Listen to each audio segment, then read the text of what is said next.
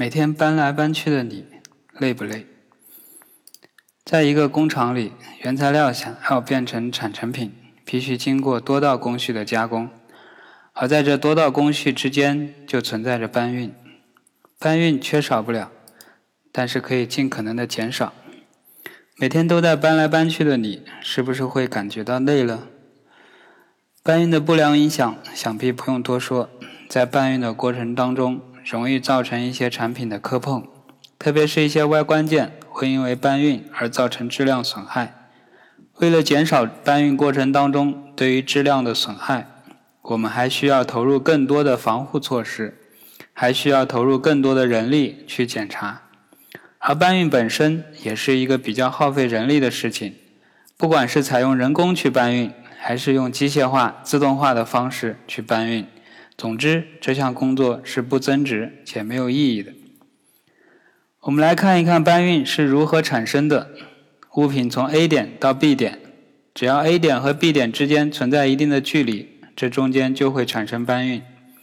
而在我们的生产现场，因为原材料库房与成品库房中间隔了很多加工工序，并且每个工加工工序之间还会存在一定的缓冲库存。这样的整个过程就会产生相应的搬运。就算是一条全自动的生产线，在每个加工工站之间还是存在搬运，只不过搬运的手段变成了机械手的搬运，或者是输送带的搬运。既然搬运不可消除，那我们只能做到用更少的搬运，或者是更快的搬运。在这里，我们可以看到，决定搬运的最关键的因素。就是两个点之间的距离和路径，所以这就需要我们在做前期整体布局规划的时候，要考虑一个最佳的工艺路线和物流动线。一旦布局落定之后，所造成的搬运就已经是固定下来了，很难去改。特别是一些大型的设备，或者是需要地脚螺栓固定的设备，一旦定位之后，就很难去改变它的位置。所以，现场的设备布局尽可能紧凑，尽量减少工序间的距离，这样就能减少后期的很大一部分搬运的浪费。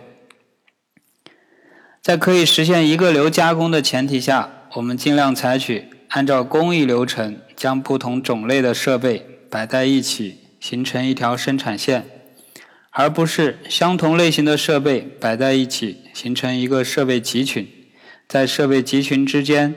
去设定一个仓库，在每一道加工工序完工之后，都要进行入库、出库这样的反复的操作，造成无谓的搬运浪费。这就是我们为什么一直在强调一个流加工。一个流的加工方式是一个很有效的减少搬运浪费的生产方式。当然，我们在排布一个流加工的时候，需要考虑这条。一个流加工的生产线的平衡率，如果前后两个工序的加工设备节拍相差特别大，我们就要考虑是采用增加设备来平衡节拍，还是说把它们分段加工，用一定的缓冲库存和物流搬运来弥补。这是一个需要综合评估的事情。以上说到的都是在前期规划的时候需要考虑的问题。但是如果我们的现实状况就是已经造成了一些不必要的浪费的搬运的浪费，我们应该怎么处理呢？如果能够对现场的布局进行更改，那就进行更改。通过更改现场的设备布局，按照工艺流程来合理的排布，就能有效的减少不必要的搬运。如果实在不能改变现场的布局，我们只能通过改变我们的搬运的方式方法和相应的工具手段来改善。我们要做的一个事情就是包装的标准化。一套完整的标准化的包装体系是可以减少部分无谓的搬运的。例如，我们在现场进行物料配送的时，会涉及到一个空实转换的作业。我们会把装有物料的包装容器送到生产线边，同时将空的容器回收至库房。如果是一个标准化的包装体系，那么相应的容器就可以具备通用性和互换性，或者它是一个成套的尺寸组合，可以有效的减少占用的空间。例如，我们会采用幺二幺零系列的塑料物流盒，既可以做到通用互换，也因为其尺寸是一个相互配套的，所以在现场堆放时能够有效的节省空间，也方便装车或者搬运。而我们在物流配送的时候，尽可能要做到小批量多频次的周转。因为小批量的物料周转不需要用到叉车一类的大型搬运设备，在减少安全隐患的同时，也提高了运转的效率。因为小批量的物料流转速度快，所占用的存储空间就可以减少，相应的一些包装容器也可以少量的投入。当然，一些机械化、自动化的搬运设备，如果资金允许的话，还是可以投入一些。